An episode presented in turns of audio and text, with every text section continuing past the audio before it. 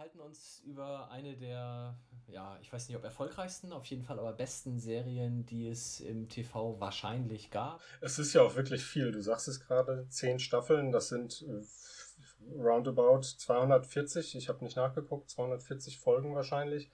Das ähm, muss man natürlich auch erstmal verpodcasten. Und kann es nicht beschwören, aber ich würde behaupten, dass ich ähm, die Anfänge auf Sat 1 auch verfolgt habe. Ich bin dann aber zwischendurch irgendwann mal ausgeschieden. Ich weiß auch nicht mehr warum.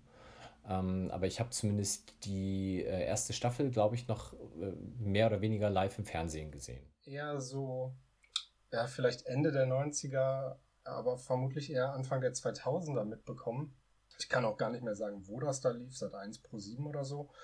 Und ähm, bin dann aber relativ dran geblieben und ähm, dann war ja auch schon das Ende irgendwie abzusehen. Du hast gerade gesagt, 94 fing es an, 2004 müsste es also aufgehört haben.